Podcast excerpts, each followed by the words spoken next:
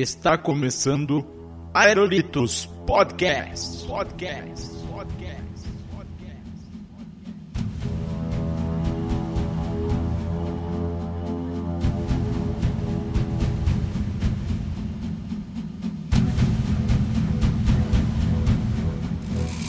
E salve, salve, meus amigos! Estamos começando mais um Aerolitos Podcast. Sim, meus amigos, e hoje temos aqui uma entrevista especial aqui num formato um pouco diferente, né? Um formato entrevista. E para me ajudar aqui nessa entrevista, tem o meu amigo Chucrutão. Opa, e já tô aqui segurando o alho, tremendo na cadeira aqui, tô com medo, viu? Olha aí, sensacional. Muito bem, e hoje nós temos aqui né, o nosso amigo Reinaldo, lá do site Apocalipse 2000. Então, vamos fazer aqui uma entrevista totalmente excelente, né? Descobrir aí alguns né, detalhes do site. Então, Reinaldo, se apresente rapidamente aí para os nossos ouvintes. Muito boa noite a todos. Tá bom assim esse tom de voz para falar? Olha aí, sensacional. Não, boa noite, é um prazer poder estar aqui e participar desse desse podcast. Eu, eu, me divirto, adoro participar de podcast, especialmente contar histórias de terror e, e conseguir assustar o pessoal, mas é legal. Eu queria agradecer, Léo, Chucrute, pela oportunidade de poder falar um pouco e contar um pouco da, da história do Apocalipse 2000 e colocar um pouco de medo no pessoal também. Olha aí, essas histórias né, de terror né, são muito boas, né? Então, assim, né, a gente tem aí né, o, o Apocalipse 2000, né, o site que né, pelo nome aí, né, pelo plot, é do, né, do fim do mundo 2000, né? Tu pode confirmar melhor do que eu, né? É, é verdade. O site ele começou em, uh, em 1998 para pensando no, na virada do ano 2000. Bom, eu, eu, não sei se esse é o momento certo, mas eu tô tava planejando até contar a história de como começou, como surgiu a ideia do site, mas é um site que esse ano faz completa 15 anos no ar. Olha aí, muito bom, muito Caramba. bom. O, o ano 2000 também é cabalístico, né? Muita coisa iria acontecer no ano 2000, né? Pois é, tinha tava todo mundo com medo, né? A questão de bug do milênio e tinha tinha um meteoro que Nostradamus tinha previsto que parece que tinha uma previsão de Nostradamus com meteoro em 99, final de 99.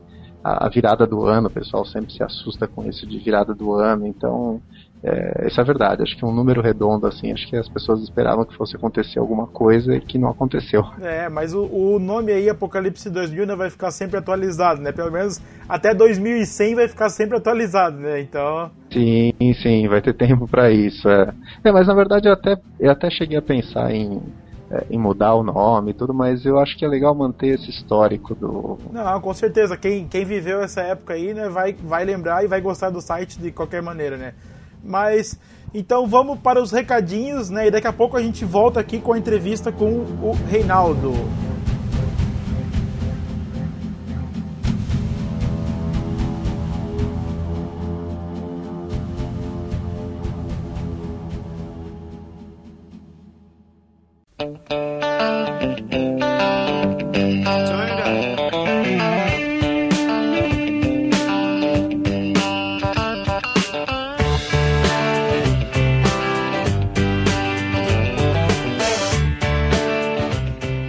Acesse o Aerolitos nas redes sociais. Curta nossa página no Facebook e fique por dentro das novidades do Aerolitos nos lançamentos dos podcasts, matérias e muito mais. Siga a gente no Twitter e interaja diretamente conosco no perfil Aerolitos Underline. Conheça também o nosso canal do YouTube, que é Aerolitos Podcast. E por fim, e não menos importante, mande seu e-mail com sugestões, críticas, elogios ou que tiver vontade de falar para contato@aerolitos.com.br. E é sempre bom lembrar, galera, ouvir o podcast, deixe o seu comentário aí no post, que ele é muito importante para nós.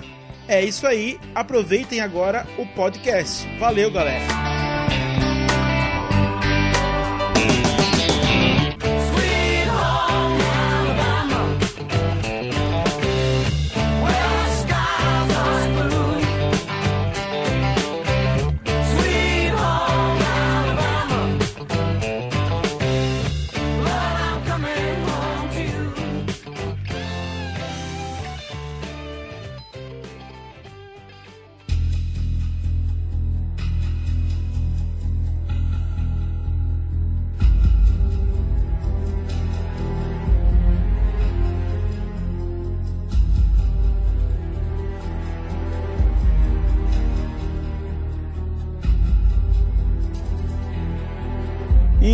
Estamos de volta com o podcast. Sim, então uma, uma entrevista aqui totalmente excelente, né, com o nosso amigo Reinaldo lá do Apocalipse 2000. Então, né, vamos começar aqui, né, a entrevista realmente aqui. Então eu quero perguntar para ti se desde quando que surgiu aí, né, esse interesse por esses assuntos aí relacionados, né, apocalipse, sobrenatural. É, eu não sei se o site também aborda, né, esse tipo, tipo, isso, esse tipo de coisa. Quando é, quando é que tu começou a gostar desse, desse, né, desse assunto para começar a trabalhar no site, vamos dizer assim?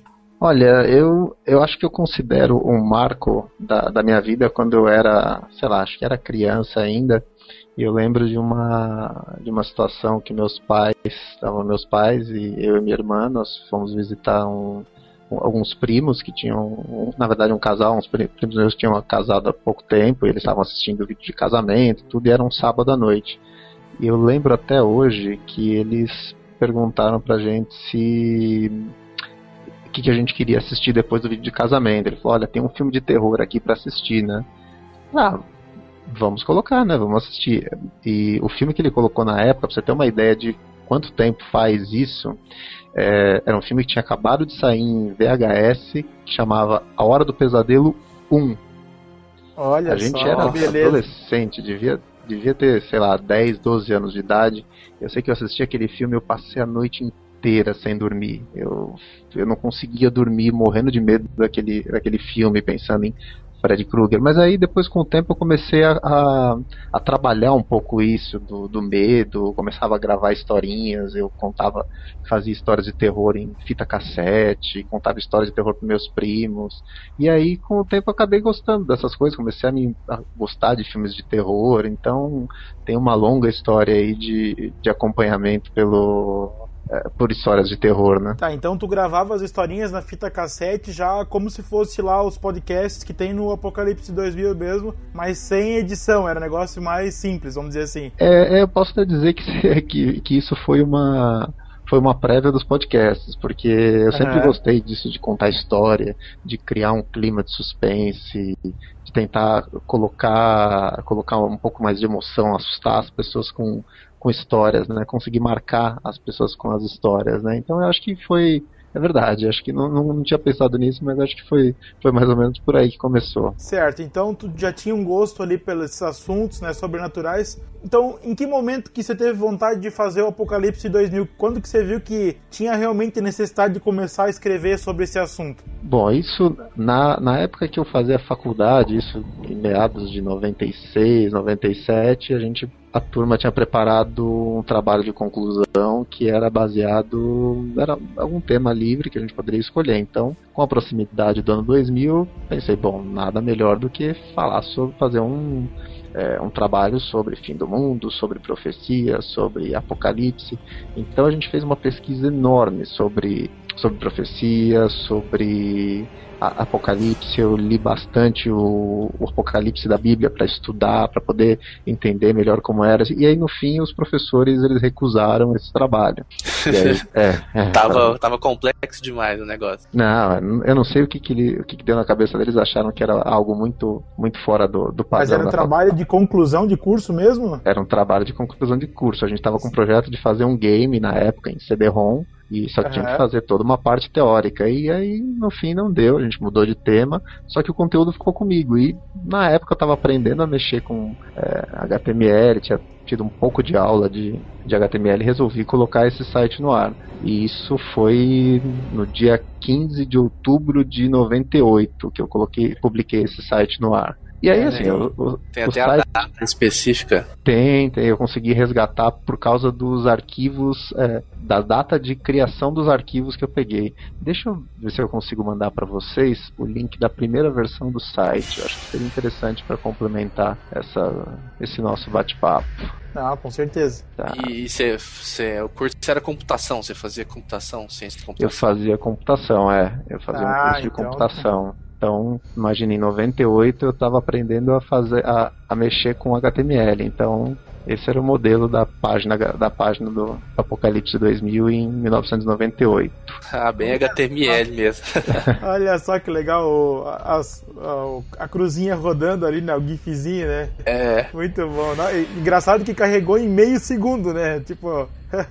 é, mas agora você imagina nessa época essa imagem que tem o 3D e tem Sim, essa lente, esse brilho. Essa imagem, essa imagem hoje ela deve ter acho que o tamanho dela deve estar até pequeno, mas ela tinha na época 100 KB para carregar. Imagina uma conexão de escada em 1998 para você carregar 100 KB numa, numa página. Isso aqui demorava uma eternidade para carregar. É, sim. podia abrir a página e tomar um banho, né, jantar e depois sim, voltar. Sim, sem dúvida, sem dúvida. O, o problema era você abrir a página e acabar a luz, né? Caramba, aí é sacanagem. Bom, e, e, assim, né, o site trata de vários temas e tal, vários assuntos, assim, desses vários temas aí, seja é, sobrenatural, seja fantasmas, histórias de terror aí, qual que é o assunto que você mais gosta de escrever, né, tipo, qual que é o assunto que quando você começa a escrever, assim, tipo, cara, esse assunto tá valendo a pena, né? É um negócio que te completa, vamos dizer assim. É, é acho que eu tive, com 15 anos com esse site, eu tive acho que muitas fases, né? Tive uma fase que eu, eu gostava muito de pesquisar sobre é, histórias de profecias, todas essas coisas relacionadas a fim do mundo, até porque quando as pessoas estavam quando estava próximo de uma data específica, as pessoas ficavam, o site ele tinha uma procura muito grande.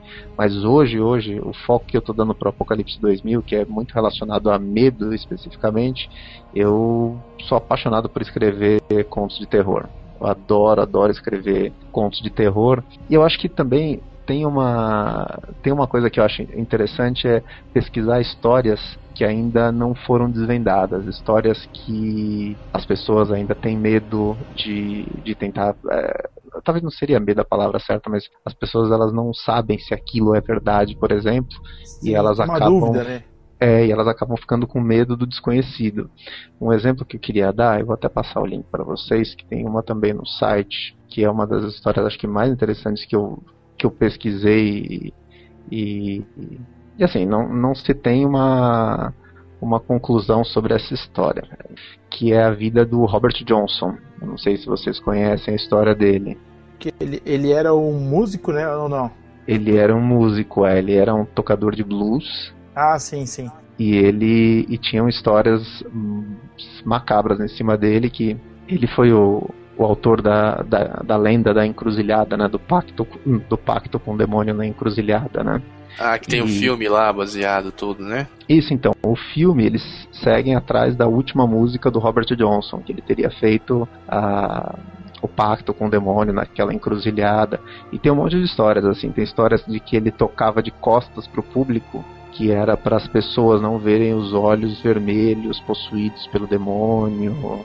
É, teve histórias ah. também de como, da forma como ele morreu, ele foi é, ele, foi, ele foi envenenado e dizem que ele ficou uivando pelo corredor do, do hotel por três dias. Tem, tem muitas histórias interessantes. Existem algumas uh, teorias sobre isso, por exemplo, ele tocar de costas para o público seria uma forma dele esconder os acordes que ele inventava.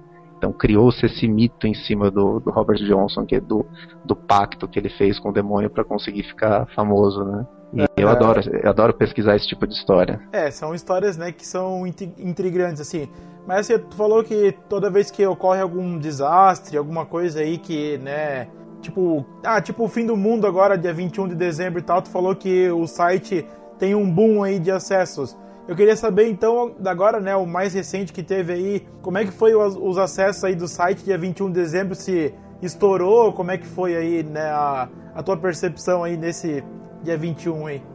Sim, sempre que acontece uma acontece alguma coisa grandiosa ou eles têm alguma expectativa de, de alguma data, o site ele tem um ele eu posso dizer que ele aumenta pelo menos 10 vezes a quantidade de acessos. Caramba, né? Que legal. É, é um absurdo você. Eu, eu, não consigo nem analisar as estatísticas porque o gráfico ele dá um salto gigantesco de coisas de 10 vezes o acesso. Mas uma coisa que foi curiosa foi a a saída do Papa. A saída do Papa gerou um tráfego enorme no site por causa de uma matéria que eu fiz sobre as profecias de São Malaquias, que ele cita uma lista de todos os papas que já apareceram e ele comenta sobre papas que ainda vão surgir. Então, é, isso causou também muita, muito acesso. Só para você ter uma ideia, quando teve o atentado do World Trade Center, o, o site já estava no ar, isso foi em 2001. Os, é, ele estava hospedado num lugar que ele tinha um, eu tinha que um limite de transferência de tráfego uhum. no meu site. Eu não podia exceder 2 GB, se não me engano, eram 2 GB de transferência. Então, como o site era pequeno, eu tinha acessos é, esporádicos, até eu estava tranquilo.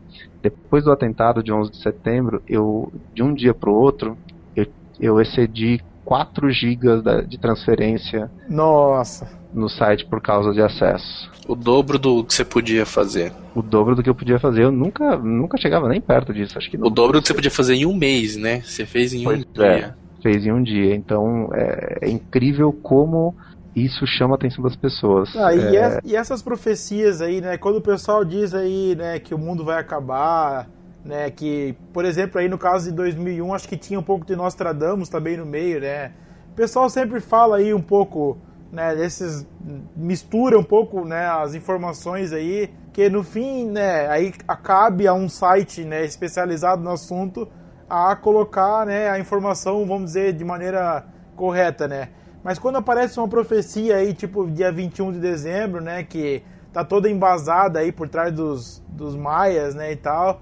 Qual que é a tua opinião sobre isso, assim? Tipo, tu acredita nessas profecias ou tu apenas, né, estuda Você é mais pra... cético, é, isso. É, é Eu, eu acho que eu já acreditei mais nas profecias. Eu sou, eu hoje eu sou muito cético. Não tá que... funcionando, né? É, a gente já esperou várias vezes e não deu muito certo. Mas eu sou meio cético com relação a profecias e normalmente o que eu tenho feito nas últimas, nessas últimas profecias que tem acontecido, eu pesquiso o que eles têm para falar antes para a gente verificar o que que é, o que, que, tem de equivocado nessas profecias. Nessa de 21 de dezembro foi bem interessante porque primeiro que eles estavam espalhando a imagem do calendário maia quando era na verdade o do calendário asteca, né? Aquela imagem que eles mostram daqueles aquela pedra que parece um sol, ela não é não é do calendário maia, né? E aí eu comecei a perceber que tinha um tinha um autor de um livro de ficção, como se fosse um Dan Brown que escreve como se fosse realidade, e ele escrevia, ele escreveu uma sequência de livros que fala sobre o fim do mundo em, é, em dezembro de, 2000 e, de 2012. Então todo o pessoal pegava aquelas frases soltas e soltavam, dizia, ah, o autor tal disse que o ciclo da Terra vai girar não sei quantos graus e isso vai acabar com o mundo.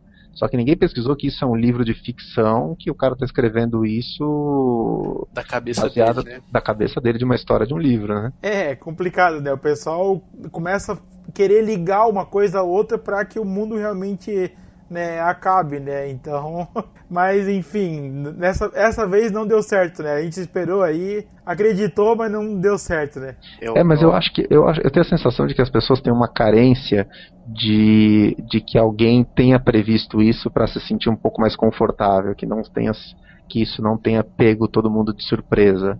A sensação que eu tenho é essa, as pessoas procuram para saber, será que alguém pesquisou, será que alguém já tinha previsto isso?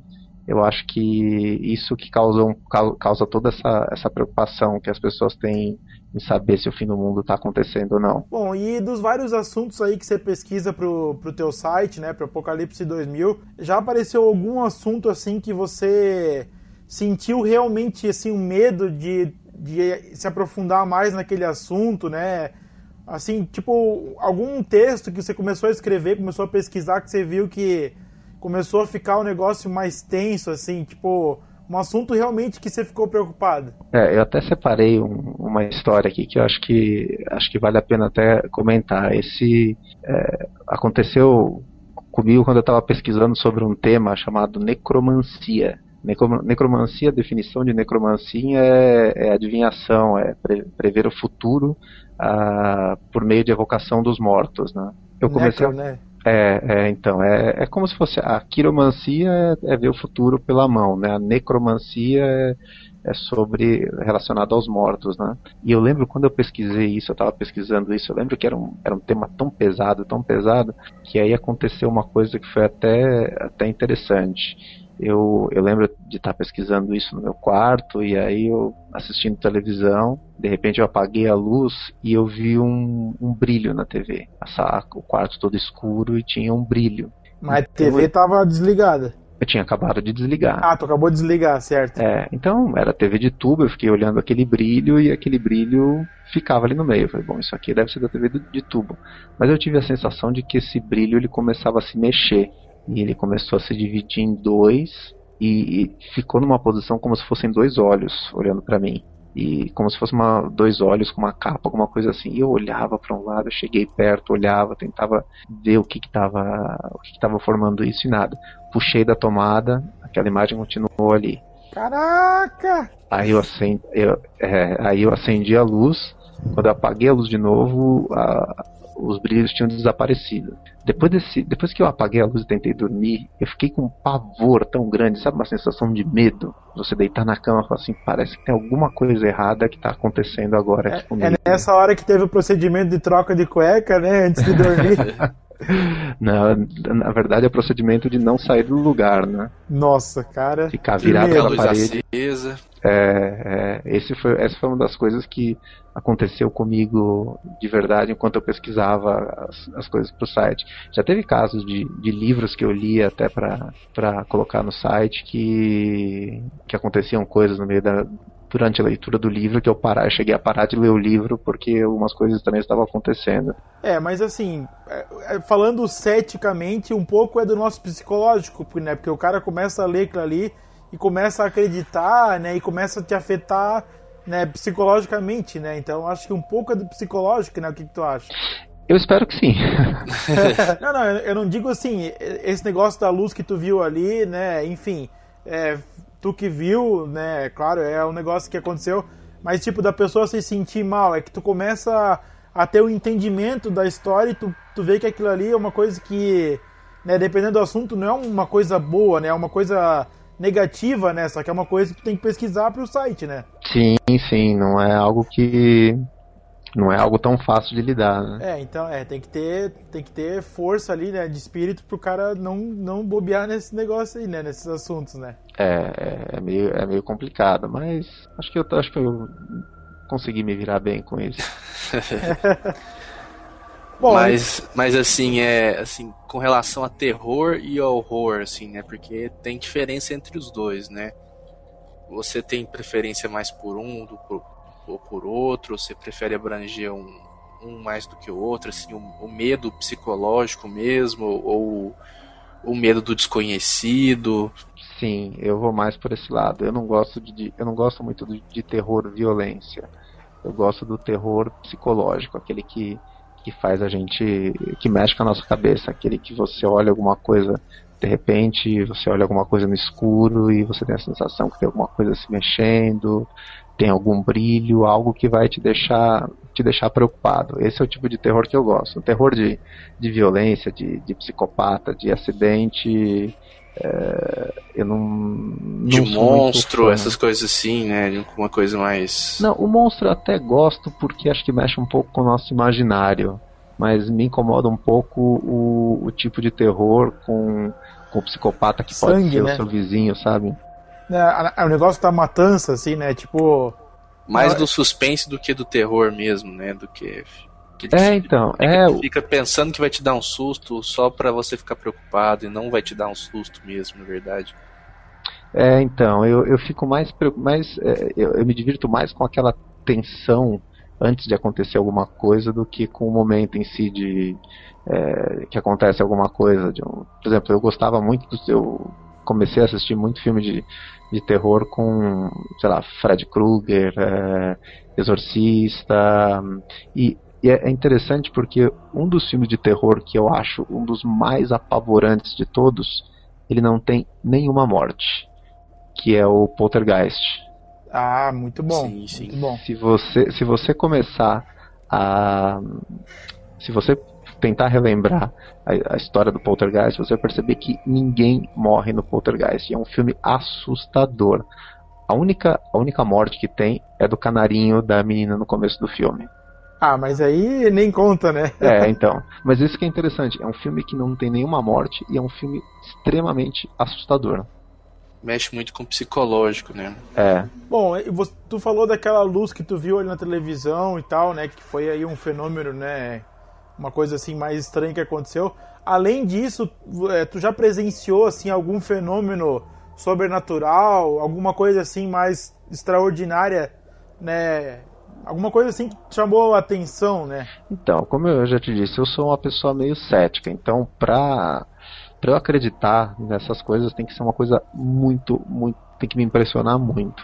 Então eu tive um caso de uma, normalmente, especialmente relacionado à vidência, eu sou muito cético. Então eu tive uma situação que eu fui viajar com a minha esposa e a gente nem tinha filho ainda e eu tive uma situação com uma pessoa que eu nem conhecia durante um passeio, um retiro que a gente foi fazer. É, uma pessoa que a gente não fazia a menor ideia veio comentar com a gente dizendo que tinha uma, uma criança do nosso lado durante todo o passeio, né? Ai, e aí caramba. eu falei, é, aí eu falei, mas por que, que tem uma criança? Ele falou, não, normalmente uma criança ela fica perto das pessoas quando ela vai encarnar, quando ela vai nascer. Então pode ser que nos próximos tempos você, você vocês tenham um filho, né? Você imagina, a gente não é nem pensando nisso tal. Foi coisa de dois meses depois a minha esposa descobriu que estava grávida. Olha só, que medo, né, cara? É. É, então eu já tive casos de vidente que falou para mim, falar, ah, vai acontecer isso com você e eu não, não acredito. Eu, eu sou muito cético, então acho que essa de eu não acreditar eu já eu, eu já mentalizo um pouco as coisas que é, que eu acho que não vão acontecer e não tem eu, eu não não materializo para mim, sabe? É, que dividente também a gente tem que ficar um pouco pé atrás, né? Porque assim, eu, eu acredito que pode ter alguém, né, que esteja falando sério e tal, mas tem muito charlatanismo, né, por trás desse negócio, né? Tem muita gente que não, não tem estudo, não tem vivência disso, né, e vai lá para ser vidente, né, para enrolar as pessoas, né? Que geral, geralmente quem tem estudo, quem tem conhecimento, pelo menos o mínimo, vamos dizer assim, né, não, não, não trata isso como um negócio, né? Então. Sim, sim. Tem isso também, né?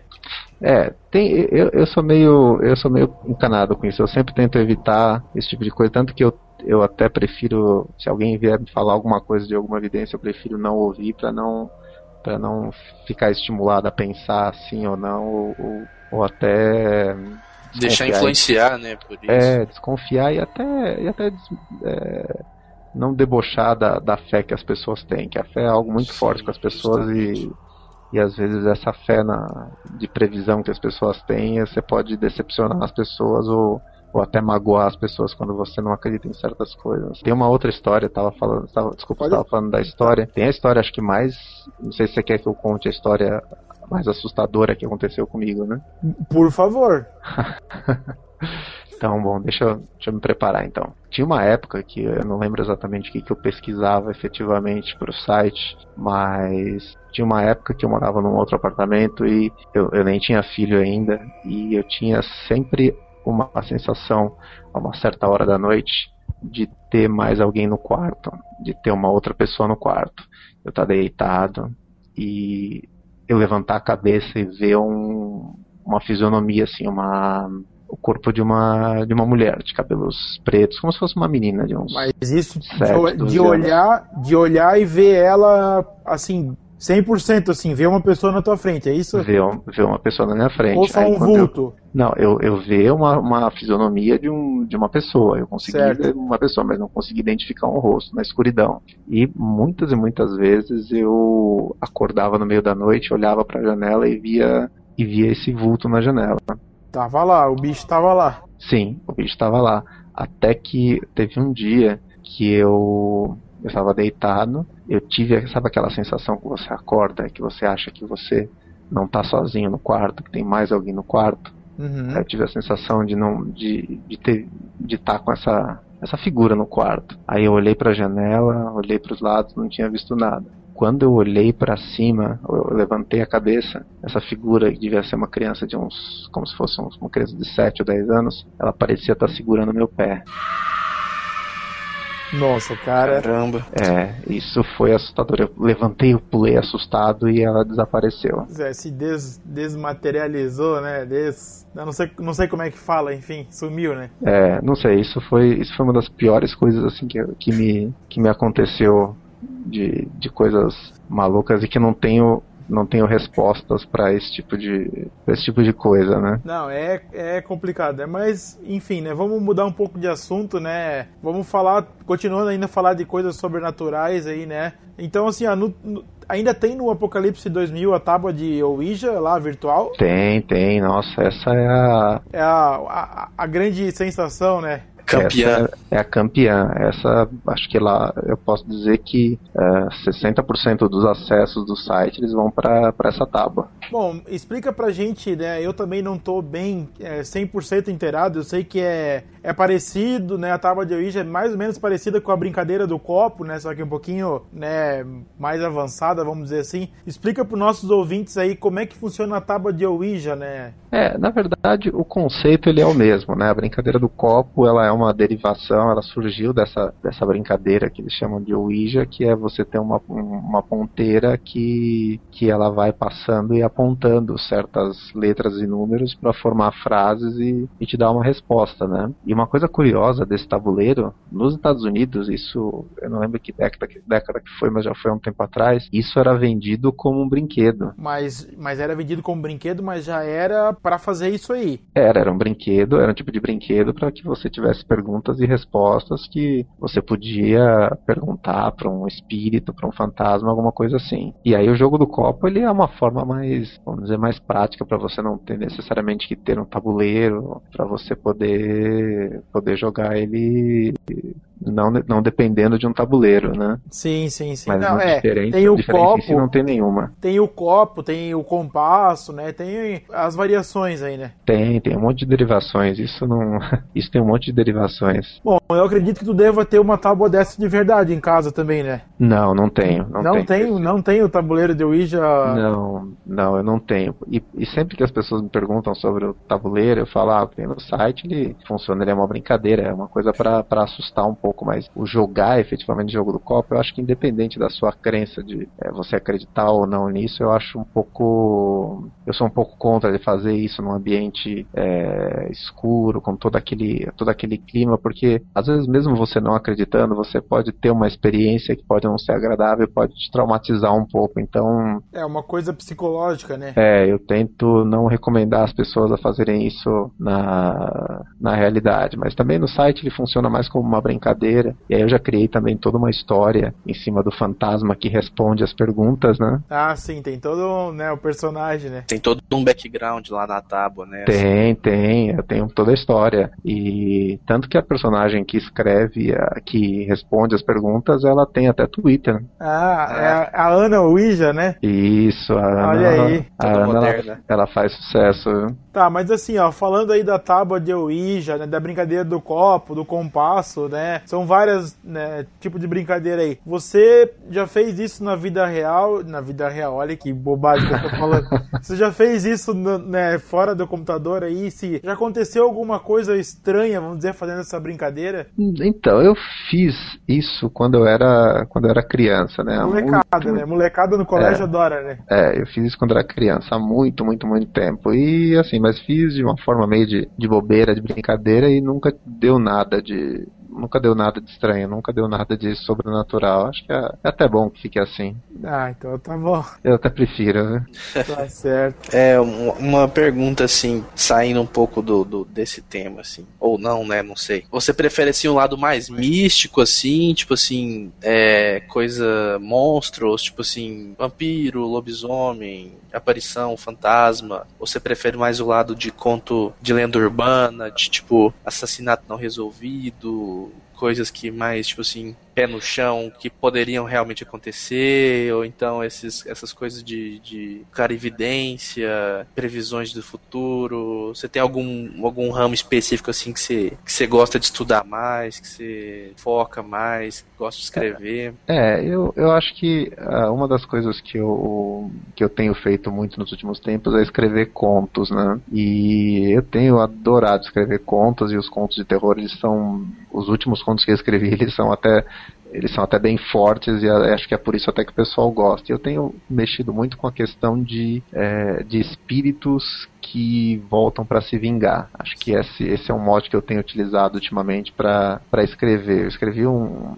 eu escrevi dois contos de terror. Eu acho que esse ano também, esse ano também estou prevendo escrever a continuação que chama O Diário de Maria, que é uma história de quatro amigas que viajam para New Orleans e acontecem um monte de coisas sobrenaturais. É, que tem que, que o post, né, ou aliás, que o link tá aqui no post, né, para quem quiser ouvir, vou colocar aqui o link do Apocalipse 2000, né, que é é uma hora, né, mais ou menos o, o episódio, né? É, foi um é, foi um conto de terror que eu escrevi em quatro meses, contando como se fosse uma viagem, elas publicando o conteúdo num, num blog, num post, e aí o, o primeiro conto do Diário de Maria eu gravei um podcast só contando a história. No ano passado eu escrevi a continuação, que era Investigando Maria, de pessoas que iam para os Estados Unidos para investigar todas as histórias, pessoas que leram os contos no site e, e se e ficaram curiosos, queriam investigar coisas mal resolvidas. Né? E esse ano eu estou planejando uma terceira parte, a princípio a parte final, mas dependendo dos pedidos, talvez essa, essa história acabe continuando. E é incrível você ler nos comentários do,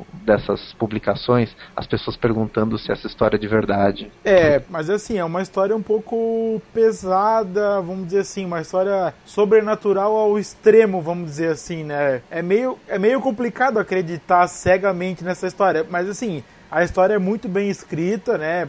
Pô, aquele episódio aí, o, o Diário de Maria, episódio 1 aí, tá, assim, fantástico. Só que é um pouco sobrenatural ao extremo, né? Mas tem gente que tá dizendo que acredita, né? Então. Sim, é, é verdade, mas uma coisa que é interessante, porque todas as, as duas histórias, elas têm um lado sobrenatural muito forte, mas elas envolvem algumas coisas que contam, contam histórias dentro dessa própria história que são, que são reais. Por exemplo, essa história do fantasma dessa Julie que vive, que acontece em New Orleans, essa é uma história de uma lenda real de New Orleans, de uma moça que subiu num telhado esperando o seu marido voltar e morreu de frio e ela fica assombrando a cidade de New Orleans. Os endereços do. Todos os endereços que são utilizados, os locais, o Museu de Voodoo de New Orleans, tudo isso existe. Ah, então, então na verdade, tu usa um plot que já existe para inventar uso, uma outra história, né? Eu uso, na verdade, assim, eu uso coisas que existem. Então, Fatos históricos, tem, né? É, eu uso elementos históricos, eu uso endereços endereços que existem, eu uso locais que existem para poder contar essa história. Tanto que eu fui fazer até a aeroporto pesquisando quais são os, é, os por, quantidade de portões que tem o aeroporto de New Orleans para poder fazer o final da história. Tem todo um, todo um processo em cima disso, né? O aeroporto de New Orleans que é meio bizarro, né? Tem algumas coisas assim bem diferentes nele lá, né? Eu não sei se é esse de New Orleans. Acho que é um, acho que é um outro aeroporto que tem umas coisas. Não é de Chicago ou não? Bom, não, de... acho que tu comentou lá no Monacast, né, é, sobre não, esse aeroporto, mas, né? É, mas é em outro, é em outra, em outra cidade. Mas com relação, com relação às pessoas acreditarem na história, sim ou não, isso também vai muito da vivência da pessoa, né? Às vezes a pessoa tá escutando a história, tudo. Às vezes ela já passou por alguma experiência parecida, que faz ela lembrar de alguma coisa que ela já viveu, assim. Ela pode levar aquela história com muito mais verdade do que pra, pra uma pessoa que tá só escutando, assim, né? Descompromissada e tal. Também pode é, ter um fato assim, né? É, e eu acho que é, a forma que você envolve as pessoas na história, acho que pode te dar essa, esse tipo de sensação. E eu acho até legal quando as pessoas perguntam isso, eu acho que é um sinal de que a, foi bem a, história, a história, a história né? funcionou, é. Isso. Foi bem contada e foi bem amarrada, né? Não, e eu, eu ouvindo o episódio, né, tu me passou o link aquele dia que nós estávamos conversando e tal. Cara, é assim, a história é muito complexa, assim, tipo, são muitos detalhes, né? Tu vai, tu vai realmente se envolvendo com os personagens e tal. Elas vão falando e vai colocando a data, e vai colocando os lugares que elas estão. Tipo, cara, é muito legal, né? Muito legal mesmo a história. Não, esse, esse é um, um podcast, acho que é um dos podcasts mais acessados do site, é esse. Ele é, foi um dos mais acessados, ele continua continua até porque eu preciso escrever, o pro, preparar o próximo podcast, mas ele é um dos mais acessados pelo, pelo tipo da história. E até a continuação dela, é, a quantidade de pessoas que leram e comentaram, porque imagina uma leitura de um. escrevendo post por quatro meses, aí a pessoa tem que ler a continuação para poder entender toda a história. Ela tem que ler a primeira parte para poder entender toda a história. Então, é, eu não conto a história novamente no começo do segundo conto. A pessoa tem que ler todo o conto anterior para poder, poder acompanhar, né? É, ler ou ouvir, né, o episódio lá. Né? Sim, sim.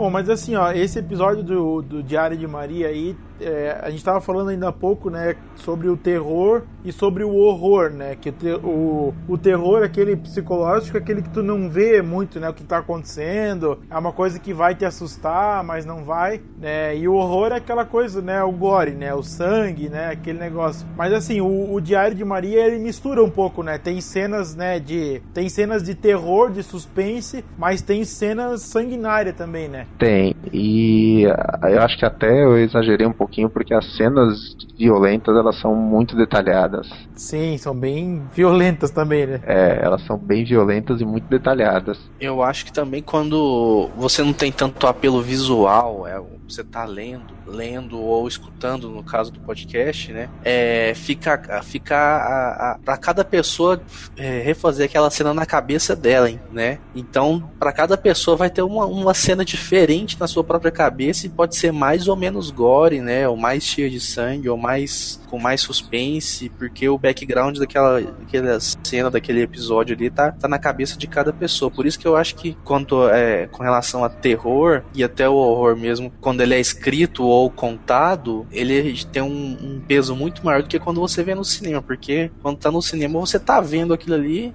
e pode não te impactar tanto como quando tá na sua cabeça, né? Sim, sim, é, eu concordo. A leitura ela é muito poderosa. Se a gente se envolver com, com a leitura, a gente consegue fazer coisas poderosíssimas. A gente tá falando aí, né, de, né, do filme, de filmes e tal, assim, né, a gente tem esse, esse diferença aí dos filmes de terror, né, os filmes novos é, tipo, eu, pelo menos, não considero tão assustador quanto os filmes antigamente, né, os filmes de terror e tal. Aí eu quero saber se tu concorda, né, que os filmes, né, eles perderam um pouco a qualidade, enfim, tem filmes novos bons também, mas, assim, eles caíram um pouco, e se tem algum filme aí da nova geração que te faz sentir terror, assim, que né, que fez você gostar novamente desse, desse gênero? É, eu, eu concordo em partes com o que você, você comentou, porque eu, eu não gostei muito mesmo dos últimos filmes de terror que eu tenho que eu tenho visto. Mas eu acho que a questão de não gostar é porque hoje a gente tem muito mais informação para a gente poder é, questionar. Eu acho que tudo está muito dinâmico,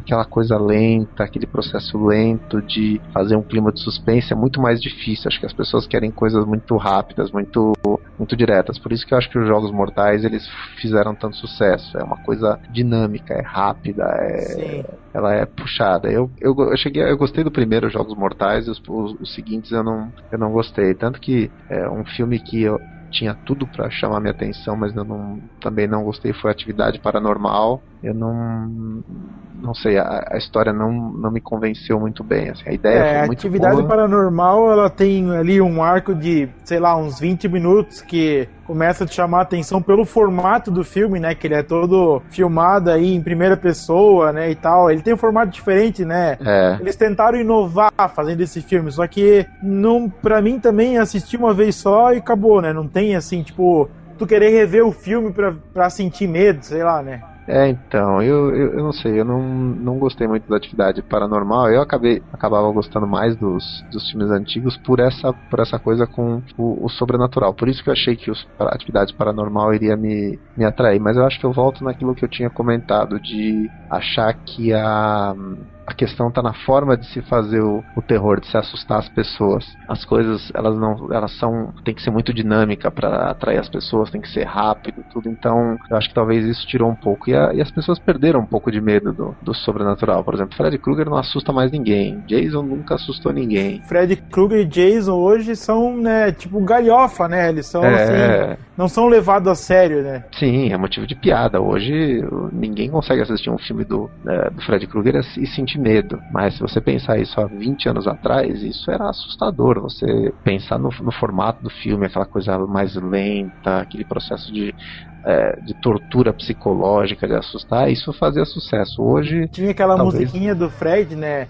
One, two, né? Que tá tocando aí agora, né? Então era, era uma música bem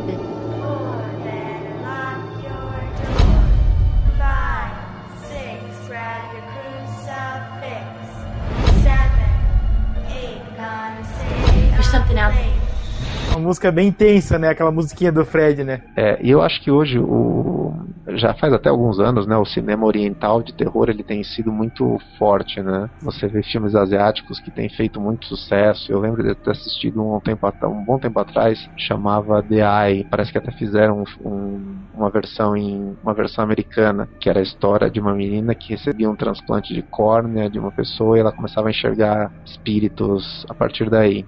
Caraca, né? Que louco. É, mesmo aqui, até o filme do Grito, né? Tem alguns filmes uh, orientais que eles têm, um, eles têm uma pegada diferente. O que eu achei legal desses filmes é que ele muda um pouco o conceito do filme de espírito americano. Que o filme de espírito americano, ele, é, a maioria deles, você tem o espírito voltando para tentar passar uma mensagem, para se descobrir alguma coisa, para tentar salvar alguém, para se fazer alguma coisa específica. No oriental, grande parte do, do medo, do, do uh, da vocação do espírito é se vingar. Ele volta para se vingar de alguém ou de alguma coisa que fez, de algum grupo, de algum, alguém relacionado que fez algum mal para ele, que é mais ou menos a, a coisa do chamado, né? Sim, ele é, ele é, ele é do mal, né? Ele não tá ali para tentar resol resolver um, né, um crime, nada a ver. Ele vem pra, pra escrotizar, né? Que nem diz o pessoal aí, né? Exatamente. Você tem os espíritos no, no cinema americano, você tem os espíritos que as pessoas se assustam e que no fim eles estão querendo passar uma mensagem, estão querendo te mostrar alguma coisa. No oriental não, a, normalmente esses espíritos eles estão lá para se vingar, para perseguir, para fazer alguma coisa. Assim, o Apocalipse 2000 ele é um site que ele trata assim de temas bem específicos, né, que é, a gente não vê aí na, na cultura pop aí muito se falar, né, que são assuntos bem específicos.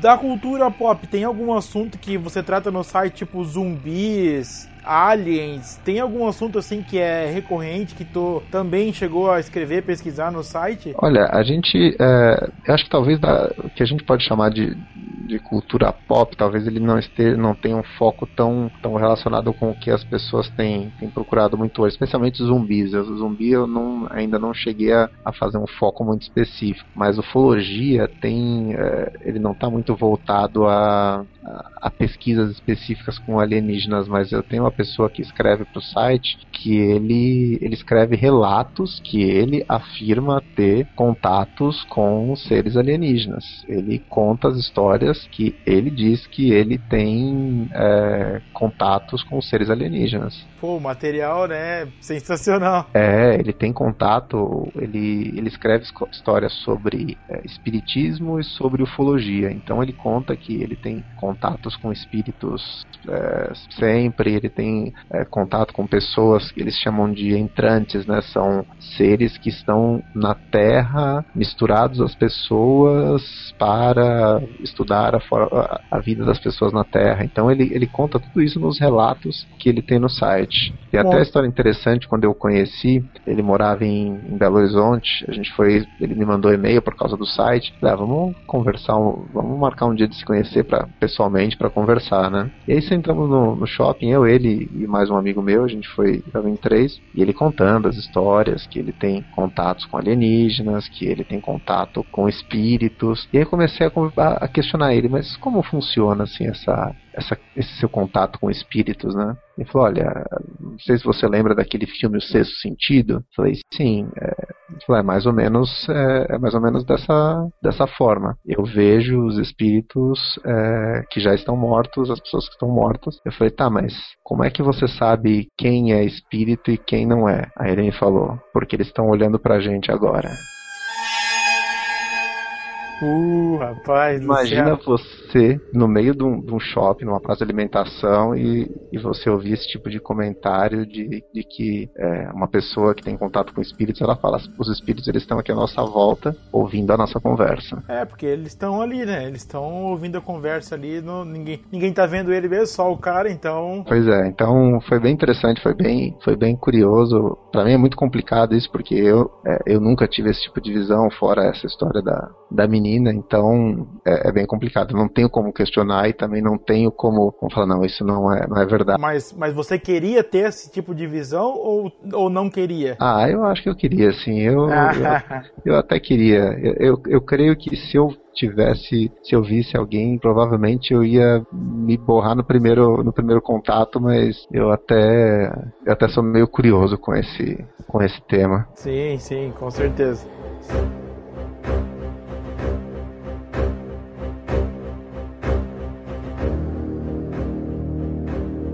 Falando rapidamente aqui de ufologia, né? Eu não sei se foi bem no Apocalipse 2000 que, que eu cheguei a ver essa matéria ou não, mas diz que tem um cara que foi né, testemunho ocular do caso do. Oh caramba, o ET de Varginha. O ET de Varginha. Eu queria saber se tu acreditas nisso ou não. Qual que é a tua opinião sobre o ET de Varginha? Pois é, então, é, é, é bem complicado, né? Essa do ET de Varginha, ela, é, ela é muito complicada. Porque... Não sei, foi tu que entrevistou esse cara ou não? Então, essa, essa história desse cara foi muito maluca, porque é, foi uma, uma pessoa que postou um comentário na época, quando a gente tinha ainda o livro de visitas do site. Ele postou tudo isso de forma espontânea, não quis se identificar e postou isso como se fosse verdade. Então é, é bem complicado. Eu falei, pô, é um conteúdo bem interessante, eu acho que vale a pena colocar e deixar essa pulga atrás da orelha das pessoas, mas eu não sei, eu não tenho uma opinião formada com relação a essa do ET de, Var, de Varginha, porque as informações são muito desconexas, né? São, é tudo muito desconexo e é difícil a gente ter uma ter o tipo de prova que a gente, é, que a gente gostaria de ter, mesmo acho que em qualquer outra evidência de, de seres de outro planeta, né? Eu acho que é, é muito complicado. É, é enfim, é, é, é, muito complicado a gente é, dizer também que, que existe ou que não existe, né? Porque a Terra ela é um grãozinho de areia né, no universo, né? Então é complicado a gente dizer que não existe, mas também a gente não tem prova material assim, né, para dizer que existe, né? Então é, é, é bem difícil, né? Então, e, e é muita pretensão a gente achar que a gente está sozinho por aqui, né? Por outro lado, a vida inteligente na Terra existe há pouco tempo, há, há poucos mil, há poucos milhares de anos, né? A vida, a forma que as pessoas conseguem se, se comunicar. Então, tentar imaginar que o tempo todo que a Terra existe sem ter tido um contato anterior, ou então alguém que já passou por aqui milhares de anos atrás desistiu e foi embora. É, segundo a, a idade geológica da Terra, se fosse colocar aí num, né, num timer aí, né? Se fosse aí um tempo de, como é que é, um placar de jogo de futebol, vamos dizer assim, a, a existência do ser humano na Terra, tipo, ela ia aparecer aos 49 do segundo tempo, né? Tipo, no finalzinho, assim, de toda a existência na Terra, né? Então, é muito pouco tempo pra gente achar que, né, que só existe a gente, né? É, você tentar imaginar que alguém que pode ter passado, tenta imaginar, então, fazendo essa analogia com o futebol, imagina você tá assistindo um jogo de futebol na sala e passa alguém atrás de você no corredor. Esse passar alguém seria tentar imaginar que fosse alguém passando para, sei lá, é um contato que essa pessoa, esse ser gostaria de fazer essa pessoa teria que passar no momento exato que a gente teria vida inteligente na Terra para analisar tudo isso. Então eu, é, é, bem complicado. É... Vai que essa galera já passou aqui e não tinha nada, só tinha bicho e foram embora, né? É, eu acredito. Eu acho que eu acho que tem chance da gente. Eu espero ainda estar tá vivo para poder presenciar um, alguma Olha coisa só. dessa. Muito bom. Igual o ET de Varginha, por exemplo, o, o Chupa-Cabra, assim, ele já é uma coisa tão. São coisas tão desconexas, assim, com, com, com a realidade. Só que, tipo, tem gente que viu, tem, tem informações, tem coisas é, não concretas sobre o caso que elas acabam virando, assim, lendas urbanas, né? É. E isso acaba mexendo com o consciente das pessoas, né? Assim, você chegou a mexer com coisas assim regionais, assim, é, contos de, da sociedade, coisas da, da, da, aqui do Brasil mesmo, assim, que ficaram inexplicadas. Você chegou a pesquisar coisas mais a fundo? É, eu cheguei a pesquisar, acho que até algumas, é, algumas lendas interessantes sobre a cultura, sobre o folclore brasileiro, né? Que tem uma delas que era muito era muito legal, que eu achei que foi a história do do Anhangá. Isso, do Anhangá. Anhangá, ele era uma entidade que era considerada pelos índios como protetor da natureza né? é, dos índios brasileiros. Ele era um, uma entidade muito poderosa, era como se fosse um, um ser um ser todo poderoso que protegia a floresta. Quando os jesuítas chegaram, a primeira coisa que eles fizeram foi nomear Anhangá, é, colocar o nome de Anhangá como um demônio da floresta, fazer uma mudar um pouco essa lenda que existia do folclore brasileiro do, dos indígenas para que o Anhangá ele fosse considerado um ser maligno, né? É, tem, deixa eu passar o link para vocês também, que acho que essa, essa história também ela é, ela é, bem interessante. É meio é. saci, né? Ele é meio saci, né? É, tinha o... o desenho dele ali, né? É, o desenho dele, essa arte tá bem, tá bem diferente, mas ele, ele, é um, ele é um ser muito poderoso, é um ser mitológico que protege, o, protege a floresta, protege os, os animais da floresta, e aí a, tanto que a, existe uma, uma história do rio Anhangabaú, né, que o, o rio Anhangabaú era o que chamavam do, do Vale do Anhangá, né, o vale dessa entidade poderosa que tomava conta da, das florestas. E quando chegaram os, os jesuítas, tudo eles essa história, essa coisa de botar, de chamar de é, Anhangá de demônio, Anhangá do mal, então criou-se aquela lenda do, do Vale do Demônio, o Vale do, do Demônio Indígena, né? E, e aí Anhangabaú acaba, acabou criando, pegando uma conotação negativa, né? De Anhangá, uma entidade maligna, demônio, essas coisas. E tem uma, uma outra coisa que é muito interessante, uh, em São Paulo existe o Vale do Anhangabaú, né? O túnel do Anhangabaú, que era onde passava o, o rio, o rio Anhangabaú, né? Uhum. E ali foi criado o, o Vale do Anhangabaú. Uma coisa curiosa é você imaginar que o Anhangá ele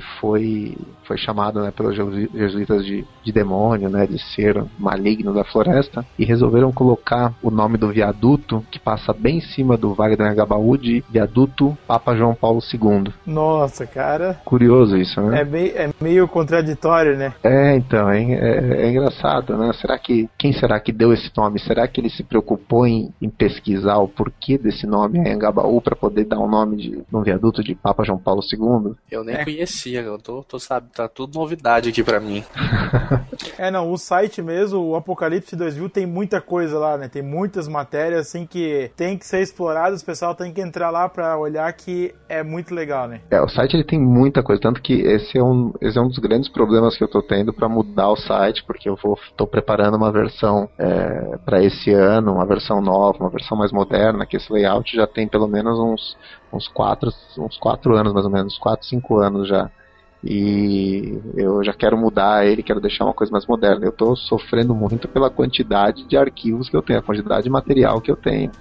Sim, sim, sim. Mas com 15 anos tem que ter muito material mesmo, né, cara? É, não, isso é bom, isso é bom. Pela quantidade de, de material, isso eu acho bom, mas dá muito trabalho.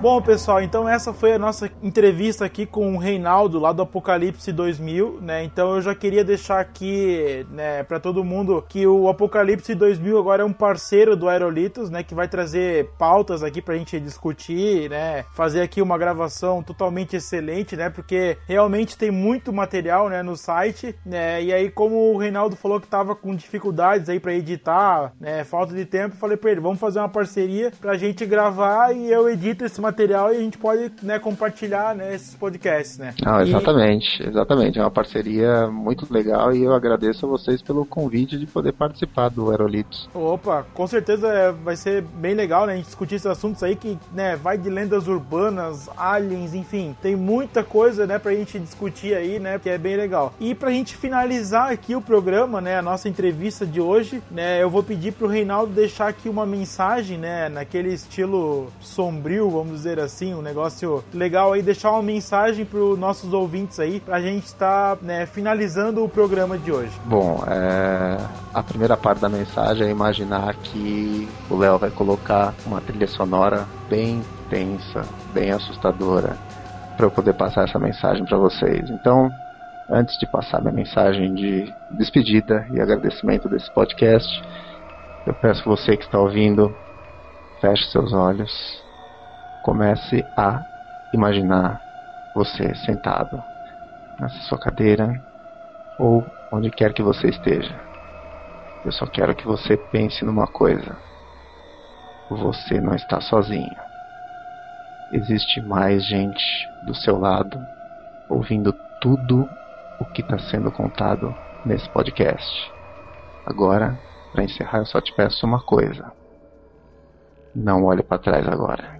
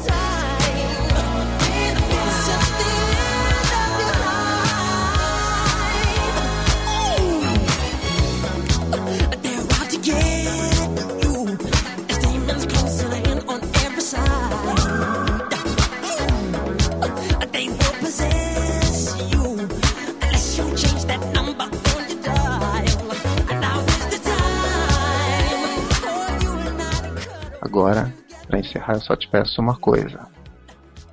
Não olhe para trás agora. Pronto. Caraca, que medo!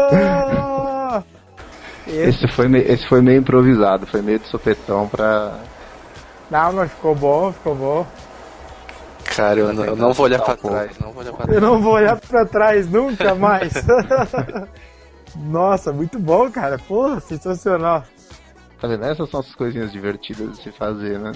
Não, claro, com certeza, mas é aquela coisa que tu brinca com o psicológico, né? né? Aquela coisa, né? É, então, não tô contando nada demais. Não, não falou nada demais, mas. Vai, né, vai do imaginário. Brinca com o psicológico, né, da pessoa, né? Caraca, muito bom, muito bom.